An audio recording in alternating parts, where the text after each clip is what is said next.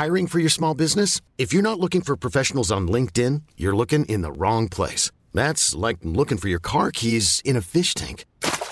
LinkedIn helps you hire professionals you can't find anywhere else, even those who aren't actively searching for a new job but might be open to the perfect role. In a given month, over 70% of LinkedIn users don't even visit other leading job sites. So start looking in the right place. With LinkedIn, you can hire professionals like a professional. Post your free job on linkedin.com slash achieve today.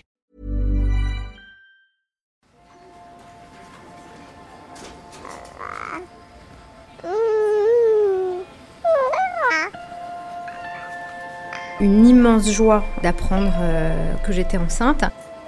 C'est comme si mon corps m'avait dit Et ma cocotte, t'as pas réalisé, mais il se passe quelque chose d'hyper important en fait, qui va changer ta vie. Psychiquement, t'arrives pas à vraiment le prendre en compte, mais ton corps te le dit quoi. Et tout d'un coup, il y avait une troisième personne euh, dont il fallait qu'on prenne compte. Ils ignoraient que ce serait aussi dur que ça, je pense. Ouais, il doit vivre un enfer. Pourquoi tu m'as jamais aimé? T'aimer Mais qui a dit que je dois t'aimer? C'est qu'il s'agit de déconstruire l'existant pour créer du nouveau. Et le nouveau, c'est la parentalité. Bienvenue dans mon cabinet. Je suis Mathilde Bouichou, psychologue clinicienne spécialisée en périnatalité. Je reçois, j'accompagne des femmes, des hommes, des futurs parents, des couples aussi autour de toutes les questions euh, qu'ils peuvent se poser sur euh, leur parentalité, leur devenir parent. Euh, Ça peut aller lorsqu'ils s'interrogent sur leur désir d'enfant, aux difficultés qu'ils peuvent rencontrer pendant la grossesse, aux questions d'infertilité, au parcours de PMA, et puis aussi autour de toutes les questions éducatives qui peuvent se poser avec leurs enfants.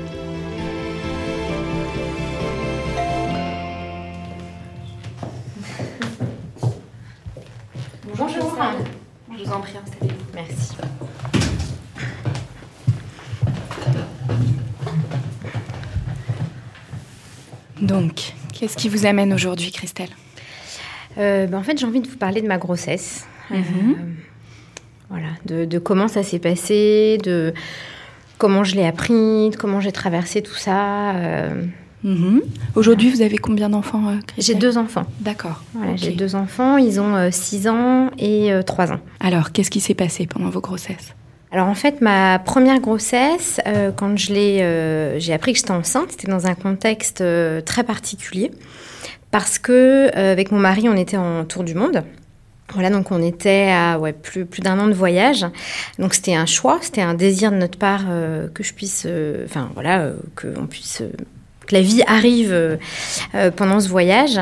Et euh, mais quand je l'ai su, alors j'étais en plus malade, donc c'était dans un cabinet médical, dans une salle d'attente que j'ai fait un test et euh, et voilà qu'on a su que que j'étais enceinte. Donc c'était euh, euh, une immense joie d'apprendre voilà que j'étais enceinte et en même temps on était pliés en deux avec mon mari voilà sur la chaise quoi. Et en fait après j'ai très vite déclenché un érythème noueux qui était une une maladie de la peau que j'avais déjà eu dix ans plus tôt.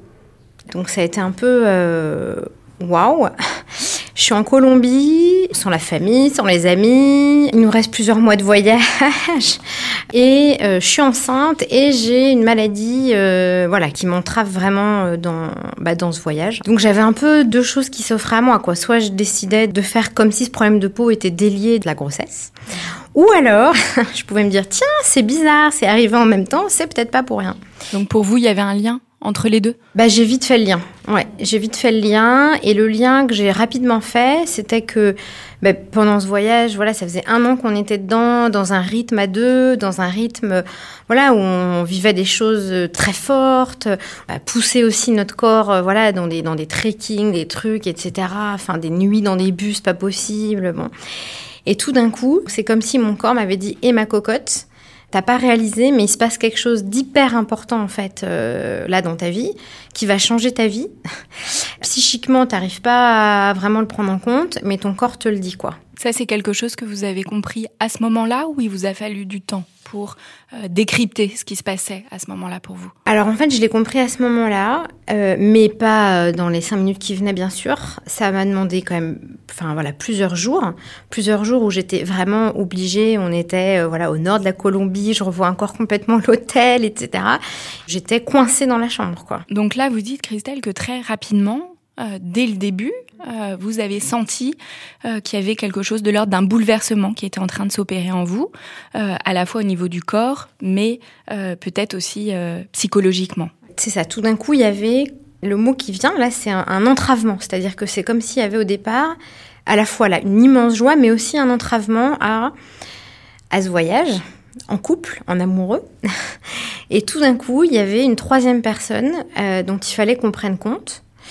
Et ça a été plus dur d'ailleurs pour moi que pour mon mari. Mais lui, c'était pas un souci de tout de suite se dire on va voyager autrement pour les derniers mois qui nous restent. Enfin voilà, c'était beaucoup plus ça rentrait dans sa vie autrement que pour moi. Hmm. Donc là, vous soulignez qu'assez rapidement, ça a nécessité de vous adapter, et une adaptation qui n'a pas forcément été euh, facile à accepter et peut-être à mettre en œuvre. Bah, euh, je pense que je croyais que je l'acceptais facilement, mais mon corps m'a dit que non, parce que vraiment, ce que j'avais, c'était, enfin, c'était très embêtant, très extrêmement douloureux. Enfin, voilà. Et, donc d'emblée, on a dû modifier. Euh, après la Colombie, on, montait au Panama, et d'emblée, eh ben, voilà, ce qu'on avait choisi de faire pour y aller, on a dû changer nos plans parce que c'était trop dangereux en fait pour euh, la suite aussi de la grossesse. On devait se retrouver sur un bateau pendant 7 heures, mais un tout petit bateau qui allait taper, taper pendant 7 heures. Voilà, et pour un début de grossesse, en fait, c'était prendre des risques. Donc la fin de notre voyage, euh, donc tout le premier trimestre en fait de ma grossesse, c'était, on était encore en voyage. Et on a terminé notre voyage chez des amis au Canada, dont la femme, enfin l'amie en question, venait d'accoucher six semaines avant et était euh, doula. D'ailleurs, je l'avais appelé dès que j'ai su que j'étais enceinte, j'ai eu besoin de l'appeler. Donc d'emblée, avec cette amie, on a beaucoup parlé de, de la maternité, de la grossesse.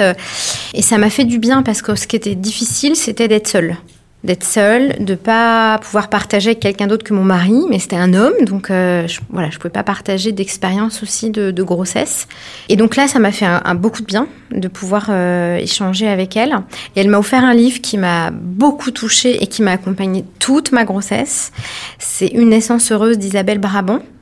J'ai commencé à envisager ma grossesse d'une manière que j'avais pas imaginée plusieurs années avant. Plusieurs années avant. Euh, Enfin voilà, je me disais, ben non, moi j'allaiterais pas. Puis j'imaginais voilà, une grossesse avec un, accouchement avec péridurale, enfin voilà, un truc plus classique. Et en fait, le voyage aussi qui m'a fait rencontrer d'autres manières de, euh, voilà, d'autres cultures, avec d'autres manières euh, de donner la vie. Et pendant cette fin de voyage est devenu une évidence euh, pour moi le fait qu'on ait recours à l'autonomie. C'était vraiment fondamental. et je voulais que justement que ce soit un accompagnement de la grossesse où mon mari allait être pleinement présent. Comment euh, les choses se sont passées pour lui. Euh, est-ce que ce moment d'annonce a été euh, aussi fort pour lui?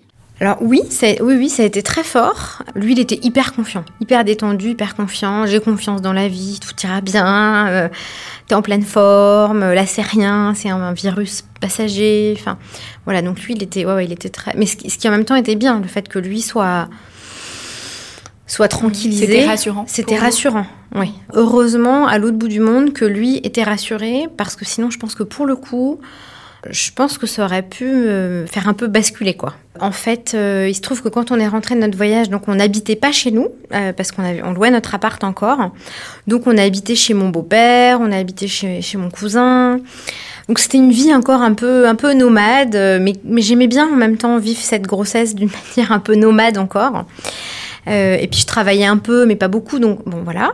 Et le dernier trimestre, en fait, on est revenu dans notre appartement, donc on a eu toute une phase de déménagement, alors que vraiment tout se passait hyper bien. Tout d'un coup, euh, il y a eu un soir euh, vraiment terrible où j'ai perdu du sang. Évidemment, inquiétude énorme. Donc ça, c'était en gros dans le septième, enfin deux mois avant le terme. J'ai appelé la sage-femme qui m'a dit de prendre du space-fond, euh, de voir si ça se calmait, ça s'est pas calmé. Mon mari, toujours assez calme. Donc ça, c'était quand même euh, bien. Enfin, je, garde vraiment un souvenir important de son calme à lui. Euh, mais la sage-femme nous a dit, voilà, là, faut aller à la maternité, faut aller aux urgences. C'est quand même pas normal. Et, là, c'est comme si tout s'effondrait, quoi. Tout mon monde s'effondrait. Voilà, je, partais dans... bah, peut-être le bébé est mort, c'est pour ça que je saigne. Enfin, je, ne pouvais pas imaginer autre chose par rapport au saignement que il y a quelque chose de très grave pour le bébé, quoi, qui se passe. Euh, et j'étais à un terme en plus où, enfin voilà, dans ma tête, euh, accoucher à ce moment-là, c'était pas possible, c'était trop tôt, quoi. Voilà. Et, euh, et vous vous souvenez à, quel stade justement Quel était le terme? C'était dans le autour de 32 semaines à peu près. Ouais, c'est ça, quoi. Grosso modo, c'était ça. Ouais, 32, 33, je crois, quelque chose comme ça. Et on arrive aux urgences euh, et euh, heureusement on est pris en charge très vite. Et le, la sage-femme donc me fait un examen et, euh, me dit bah voilà votre col est ouvert mais surtout j'entends que le cœur bat. Voilà donc tout d'un coup ça y est les angoisses se calment. Le cœur bat, mon bébé est vivant, il est en moi et il va bien. Voilà, il va bien. Bon, par contre, le col est ouvert. Euh, donc, euh, donc, on me garde. Donc, je suis hospitalisée. Et je termine ma fin de grossesse, en fait, euh, à l'hôpital. Donc, j'avais pas imaginé, mais pas du tout, quoi, pendant ma grossesse, que ça pouvait arriver, quoi.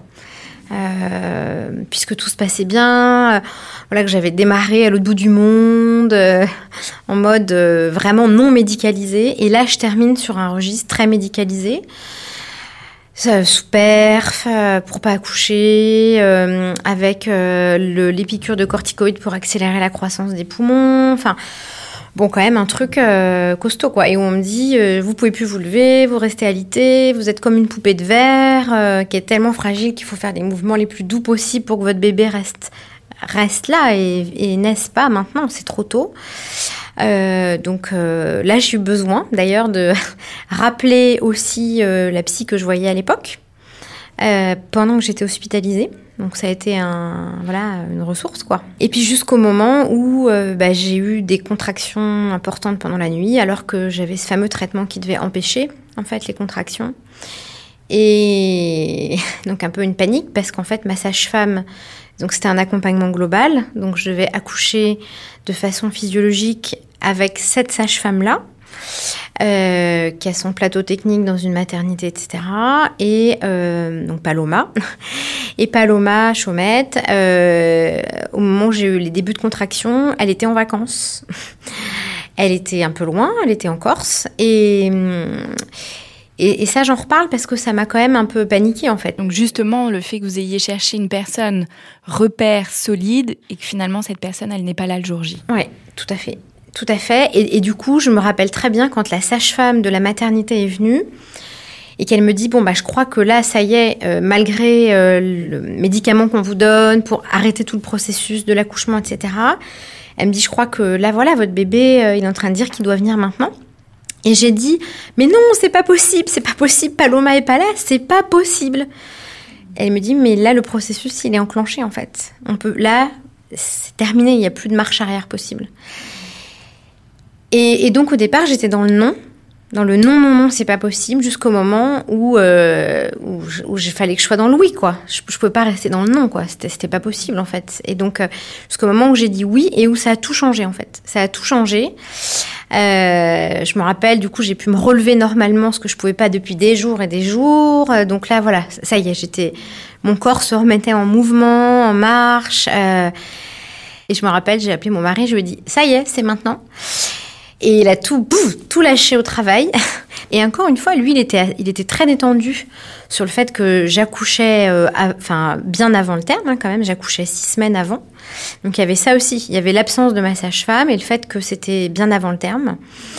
Mais lui était très serein, euh, disant mais je fais confiance à notre bébé, euh, il est fort, euh, voilà. parce que moi, enfin voilà, j'avais moins cette solidité quoi. Et donc il y avait cette acceptation effectivement. Ouais. Est-ce que la fin a été différente pour votre deuxième enfant?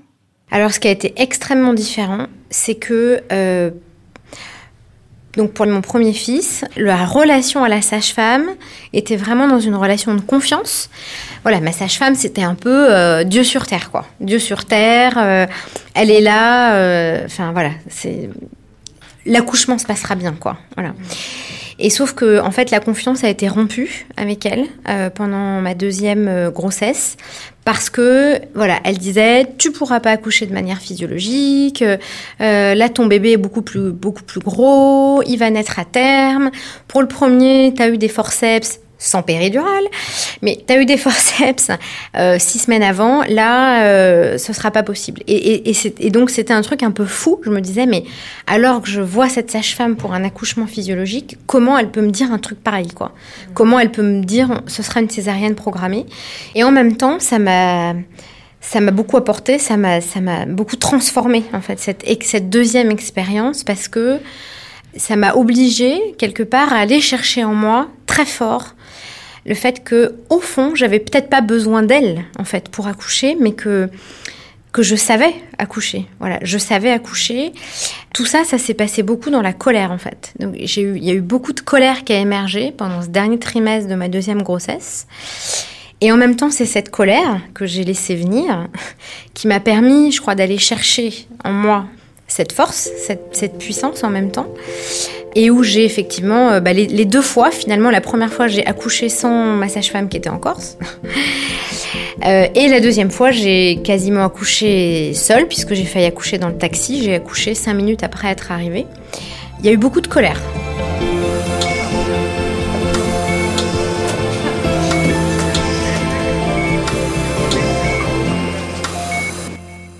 En tout cas, là, vous dites finalement que de manière différente, euh, pour chacune de vos grossesses, il y a eu un, un processus de transformation.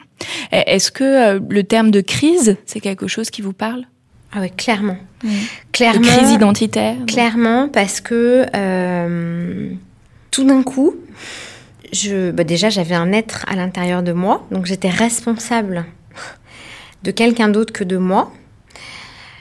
Donc ça, c'est comme si tout d'un coup, ça me faisait devenir adulte, en fait. J'ai vraiment eu l'impression, alors que bon, j'étais en soi ok, une adulte qui gagnait ma vie, qui faisait des choix, etc. Mais je sais pas, il s'est passé un truc vraiment quand même, c'est le mot adulte qui me vient. J'ai eu l'impression de devenir une vraie adulte. Voilà, c'est ça, une vraie adulte. Euh, donc il y a ça, et puis, et puis euh, relationnellement, en fait, euh, ça a changé beaucoup de choses. Beaucoup de choses, avec notamment mes parents, mais aussi avec euh, mon beau-père, euh, que voilà que je connaissais depuis que j'étais adolescente, puisqu'avec mon mari, ça, voilà, ça faisait déjà de nombreuses années qu'on était ensemble. Et donc ça a changé, euh, voilà, beau- beaucoup de choses de ce côté-là. Et puis à ce moment-là, en plus, euh, ma mère, pendant ma première grossesse, est tombée malade, a eu un cancer. Et ça, ça a été extrêmement difficile. C'est-à-dire que... Enfin, il y a eu vraiment un double mouvement, quoi. Les deux sont joués en même temps dans la relation, voilà, à ma mère, à la fois ma grossesse. J'allais donner la vie comme ma mère m'avait donné la vie. Et en même temps, j'avais la peur que ma mère perde la vie au moment où j'allais donner la vie, quoi. Voilà, donc il y avait un truc un peu euh, waouh, quoi. Euh, donc, donc ça a vraiment euh, bouleversé la relation, la relation à ma mère. Et j'ai eu besoin d'ailleurs de passer beaucoup de temps avec elle. Et comme j'avais du temps pour cette première grossesse, puisque je rentrais de notre voyage et que je travaillais pas à temps plein, etc., j'avais du temps et j'en ai vraiment profité. J'en ai vraiment profité. J'ai parlé de choses que j'avais jamais abordées avec ma mère euh, à ce moment-là. Euh, Enfin, ça nous a beaucoup rapprochés en fait. Ça nous a beaucoup rapprochés. Et avec mon beau-père, ça a changé. Alors là, je parle et pour mon mari et pour moi. C'était pas que pour moi, mais ça a été un voilà un bouleversement aussi. euh, J'ai envie de dire du du couple vis-à-vis de la génération du dessus et chacun avec voilà aussi ses propres parents. euh, Oui, dans ce que vous dites, j'entends qu'il y a eu un changement de statut du couple adolescent que vous étiez à un couple adulte responsable qui accueille un enfant, Ouais, exactement. comme quelque chose un peu d'un rituel initiatique. Ouais, tout à fait. C'est ça. Parce qu'effectivement, on était, voilà, un peu, je pense, aussi au regard des autres. Le couple qui s'était rencontré si jeune, quoi. Voilà. Et euh, ouais, ouais, tout à fait. Donc il y a eu un. Le changement de statut, c'est vraiment le mot. Le mot statut. Oui, en tout cas, voilà, beaucoup de femmes viennent ici dans mon cabinet pour et soulignent justement ce changement de statut et que beaucoup d'entre elles ont l'impression vraiment de devenir adultes alors que parfois elles ont déjà 30, 35, 40 ans au moment où elles deviennent maman pour la première fois, mais finalement à ce moment-là, elles ont le sentiment vraiment de vivre cette transformation et de devenir pleinement adultes pour elles-mêmes, par rapport au regard qu'elles portent sur elles-mêmes, mais aussi de ce qu'elles peuvent percevoir du regard que les autres, euh, que leur entourage va porter sur elles. Et c'est vrai que c'est passé par des moments euh, de clash euh, aussi, quoi. Enfin voilà, c'est pas, c'était pas tout fluide, tout rose.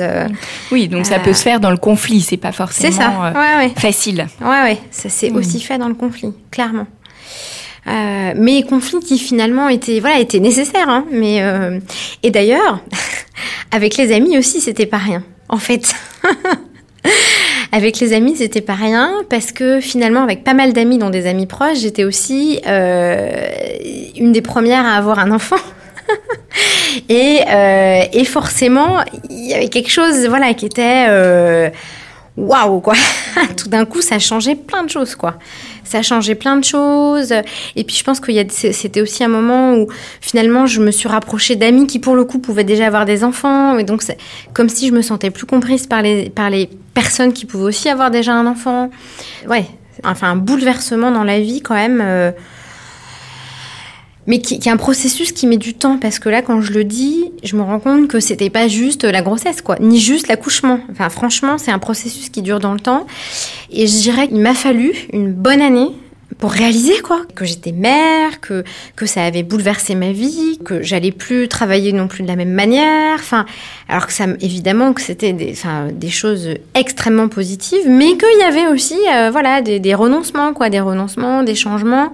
Ces fameux renoncements qui avaient démarré en Colombie où je pouvais plus aller euh, faire euh, un trekking n'importe comment avec un sac à dos de 15 kilos sur le dos eh ben voilà, les renoncements, euh, il y en a eu euh, un certain nombre quoi. Ça dure quoi, c'est pas juste une semaine. Euh. Hum, oui, ça me semble important là ce que vous dites justement cette question de la temporalité euh, et, qu'il faut du temps et qu'il faut du temps aussi. Certes, il y a le temps de la grossesse, qui se passe plein de choses. On vous dites bien que vous avez vécu plein de choses, ressenti des émotions qui vont de l'angoisse à la joie, voilà, que ça, ça a été un peu explosif, euh, mais qu'il faut du temps pour que euh, les choses, que ces bouleversements psychologiques se concrétisent finalement dans la vie, dans le quotidien, et que pour les choses s'installent et deviennent plus confortables.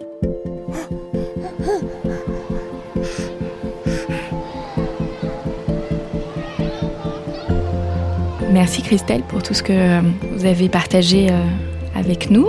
Je vous propose qu'on euh, aille dans le salon d'à côté rejoindre Nathalie Piquet, qui est gestalt thérapeute, sage-femme, qui accompagne de nombreuses femmes durant leur grossesse, des pères aussi, et qui va nous apporter un peu un éclairage, nous aider à y voir un peu plus clair sur tout ce dont vous nous avez parlé.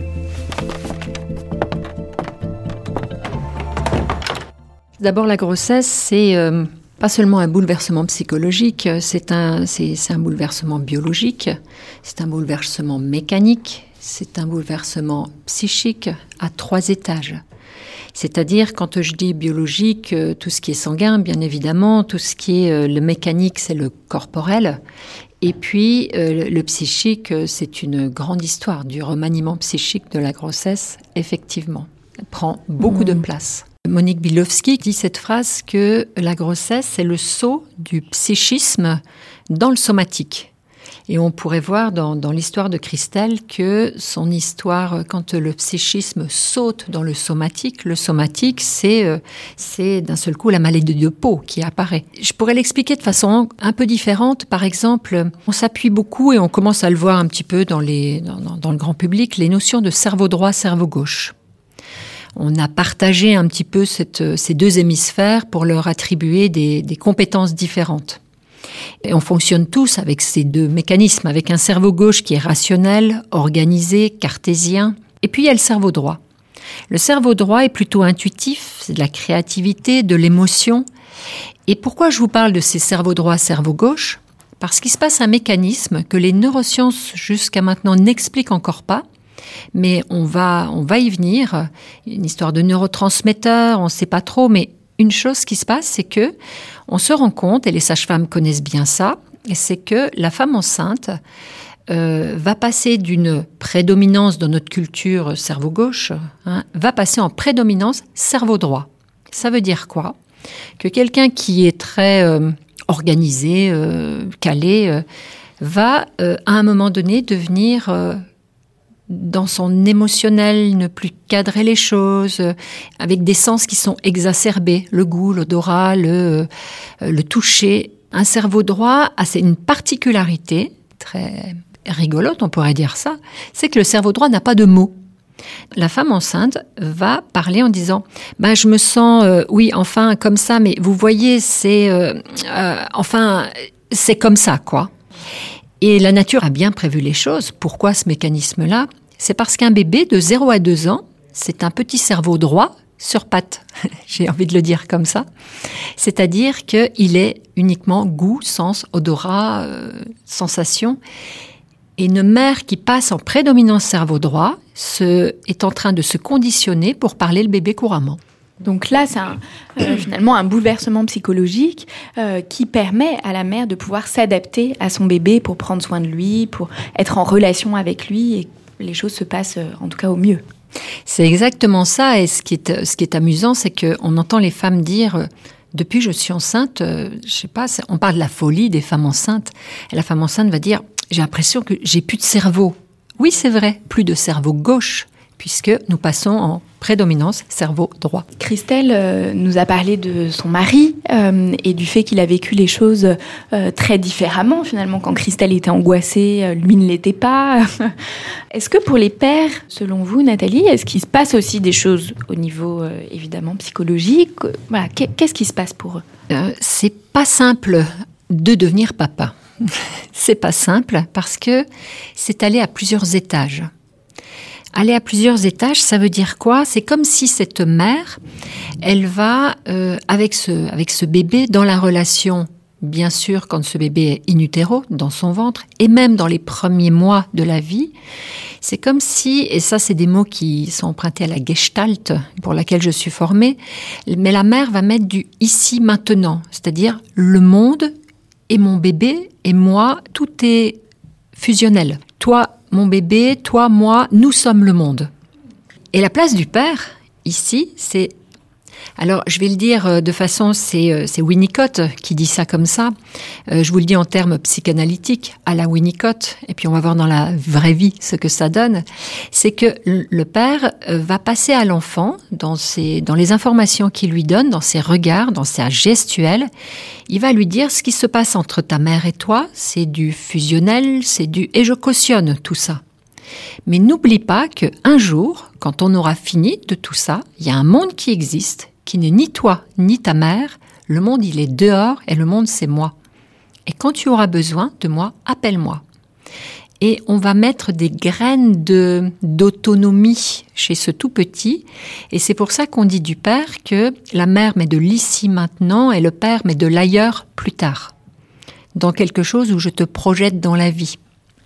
Et c'est intéressant de voir comment les mères portent leur bébé de façon coucounée et comment ce papa, il va arriver à la maternité, il va porter le bébé avec le dos du bébé contre lui et puis il va dire et il va jouer avec ses petits pieds par exemple en disant allez tu joueras au foot tu feras ci tu feras ça c'est euh, et euh, il va le projeter déjà dans la vie. Et la mère va dire mais attends il est trop petit. Elle va le ramener.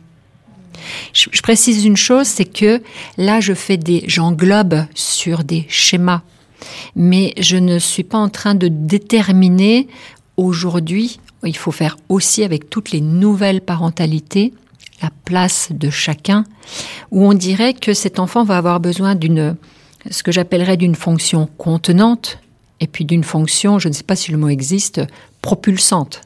Mais c'est la complémentarité des deux qui va. Oui, donc là, vous dites que par exemple, dans le cadre d'un couple homosexuel, finalement, ces fonctions vont se distribuer entre les deux pères ou les deux mères, voilà, dans d'autres configurations parentales. En tout cas, dans tout ce que vous venez euh, de nous dire, hein, Christelle, que ça soit par votre témoignage, Nathalie, par ces éléments euh, théoriques, mais en même temps très concrets euh, que vous nous apportez, c'est que voilà, il se passe vraiment quelque chose au niveau psychique, psychologique pendant la grossesse, un véritable bouleversement, une crise, et que ça, ça se passe finalement euh, quoi qu'il arrive. Parce que c'est souvent euh, quelque chose dont on entend parler quand il y a des problèmes, quand il y a des difficultés particulières, mais quoi qu'il arrive, en tout cas, durant une grossesse, il va y avoir des étapes psychologiques qui vont être franchies. Du coup, pour revenir un petit peu à, ce que vous nous disiez, Christelle, sur la manière dont ces étapes, elles se sont euh, caractérisées, vous nous avez beaucoup parlé euh, de votre corps, finalement, de comment votre corps, il a traduit justement euh, ce qui se passait psychologiquement pour vous. Nathalie, est-ce que vous observez aussi chez vos patientes ces manifestations corporelles à travers les sens? Oui, parfaitement. Tous les sens vont être euh, exacerbés, ce qui veut dire que les goûts et les dégoûts de la femme enceinte, qui sont bien connus, et également ils vont être exacerbés et en même temps va s'associer, je reviens ici sur la notion de cerveau droit, euh, ils vont s'associer euh, ces sens avec une mémoire oubliée. Je donne un exemple d'une jeune femme en salle d'accouchement où la dilatation du col stagnait jusque à 5 cm et plus rien ne marchait. Et en la questionnant et en cherchant avec elle, parce qu'on a fait tout le tour au niveau médical, et à un moment donné, lui est demandé qu'est-ce qui vous dérange, qu'est-ce qui gêne dans cette salle d'accouchement? Et à un moment donné, elle a pu me dire les murs sont bleus et je ne peux pas accoucher dans du bleu. L'idée, c'est de pas de lui demander mais pourquoi et comment. Et là, simplement, avec ce papa très créatif, il m'a proposé une grande écharpe fuchsia que nous avons accrochée au mur avec du scotch. Et cette femme, en respirant ce fuchsia, à chaque respiration, a accouché en une demi-heure. Qu'est-ce qui s'est passé pour elle?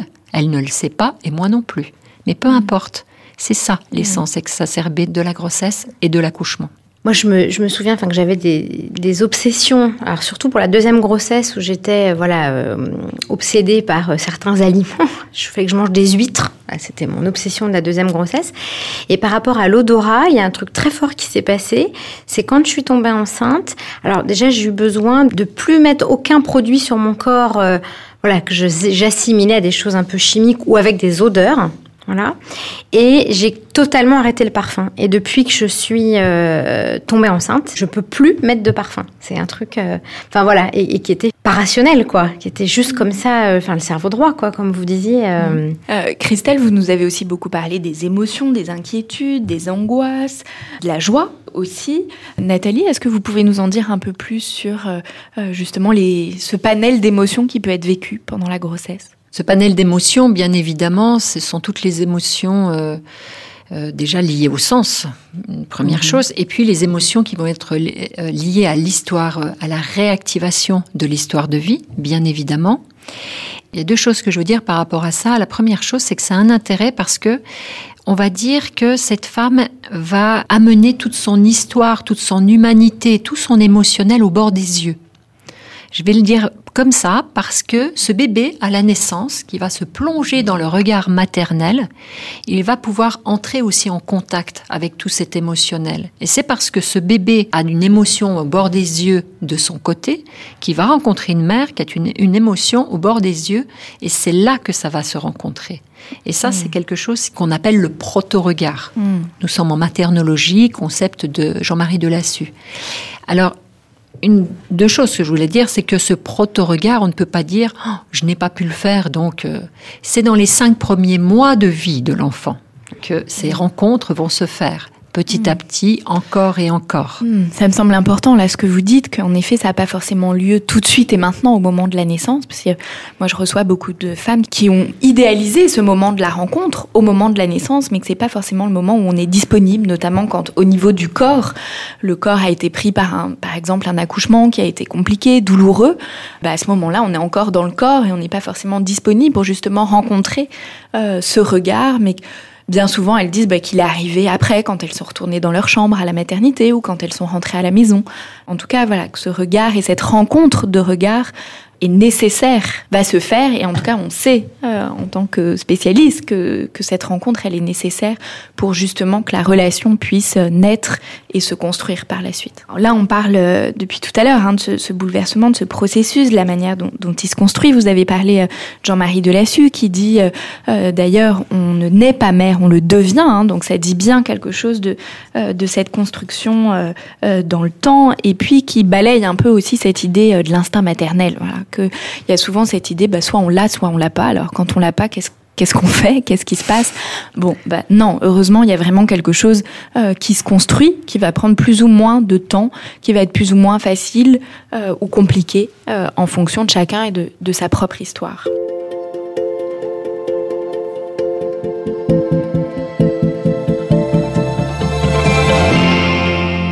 Parlait tout à l'heure euh, dans, ce que nous disait euh, Christelle, on a bien vu qu'il y a eu différents temps pendant sa grossesse.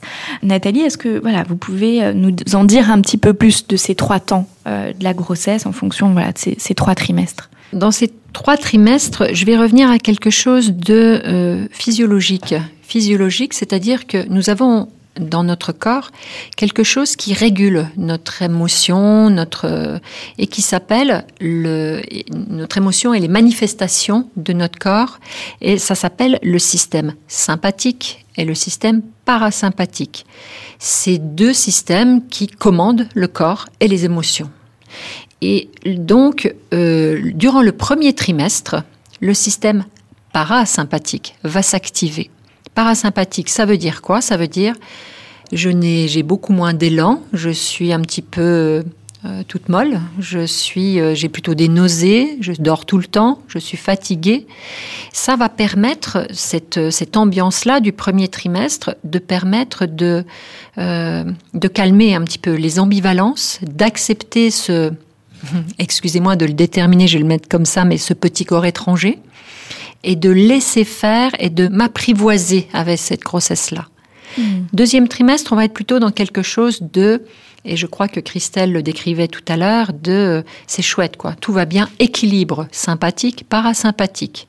Mmh. Oui, d'ailleurs, on parle souvent de la lune de miel du deuxième trimestre. Tout à fait la lune de miel. Mmh. Donc, euh, et là, c'est un, un bel équilibre de tranquillité c'est des grandes catégories. Hein. Il y a, mmh. Après, il y a la particularité de chacune. Et avec des transformations, enfin, pour ma part, par exemple, au niveau de la libido, enfin, vous parliez des sens, au niveau de la libido ou au deuxième semestre, voilà, c'était quand même un moment aussi euh, particulier. quoi.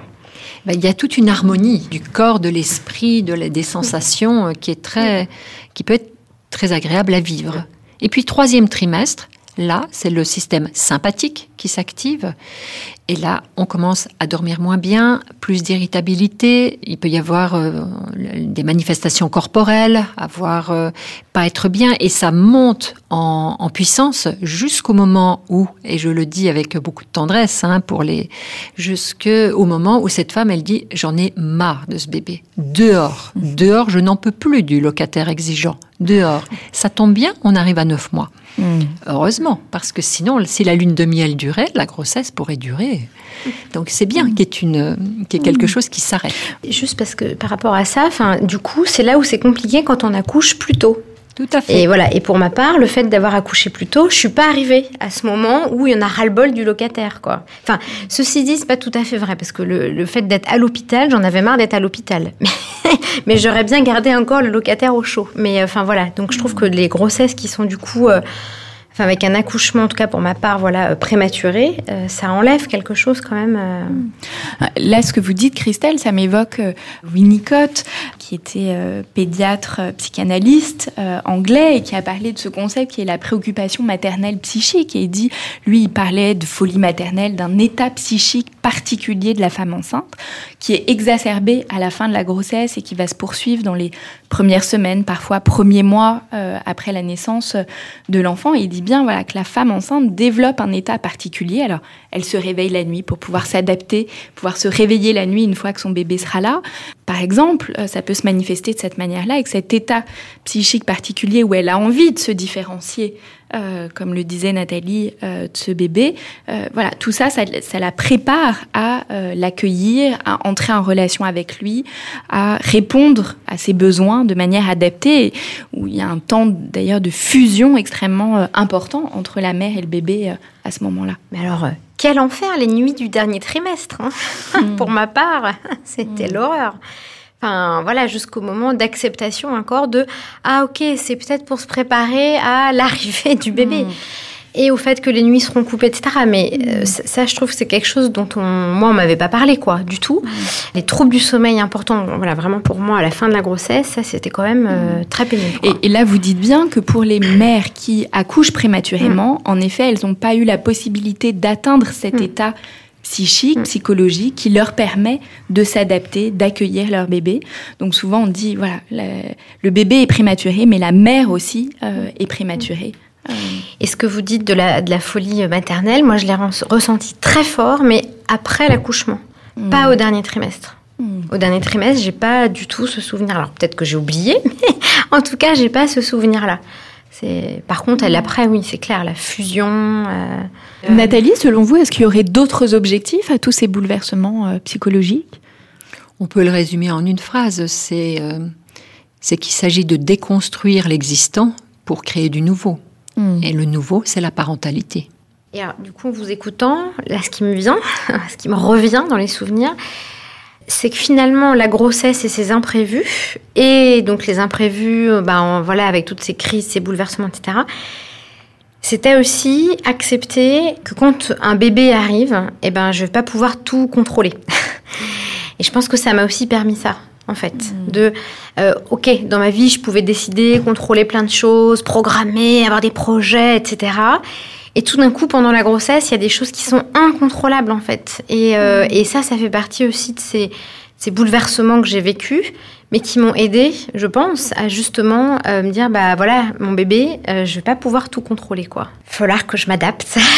Donc finalement, ces processus, ces bouleversements, ils permettent justement de développer ces capacités d'adaptation, peut-être d'acquérir un peu plus de souplesse pour pouvoir s'adapter à, à, la réalité qui n'est pas toujours celle qu'on qu'on attendait, qu'on a imaginé. Exactement. Ça peut être un peu effrayant, voilà, de savoir euh, euh, que son identité va changer. Là, je pense euh, aux futurs parents qui nous écoutent. Nathalie, qu'est-ce qu'on pourrait leur dire pour les rassurer, peut-être? Pour les rassurer, peut-être. moi, j'aime beaucoup cette phrase qui dit il faut tout un village pour élever un enfant, hmm. et de pas faire seul. Voilà, hmm. de ne pas faire seul. Daniel Stern, qui est un psychanalyste aussi, parle de la matrice de soutien. J'aime beaucoup la matrice de soutien. Christelle en a très bien parlé tout à l'heure en disant ce sont mes amis, ce sont mm. mes amis, ce sont mon les professionnels aussi. Les professionnels, mm. voilà, euh, mes amis, les professionnels, les, le savoir de femme à femme, le tout ça, le fait de ne pas rester seul. Je mm. pense qu'une première chose, et il y a vraiment beaucoup de je dirais, euh, je vais parler de la part des professionnels. On a parlé des violences obstétricales. Euh, beaucoup, ça a été d'actualité ces derniers temps. Il n'y a pas que ça. Il y a hmm. également une humanité euh, extraordinaire chez les professionnels et chez les sages-femmes. Et je trouve que c'est une, il y a de très belles rencontres à faire. Et si j'avais à dire une chose, ne pas faire seul. Merci Nathalie. Alors souvent, moi, je recommande des lectures euh, à, mes patientes, mes patients.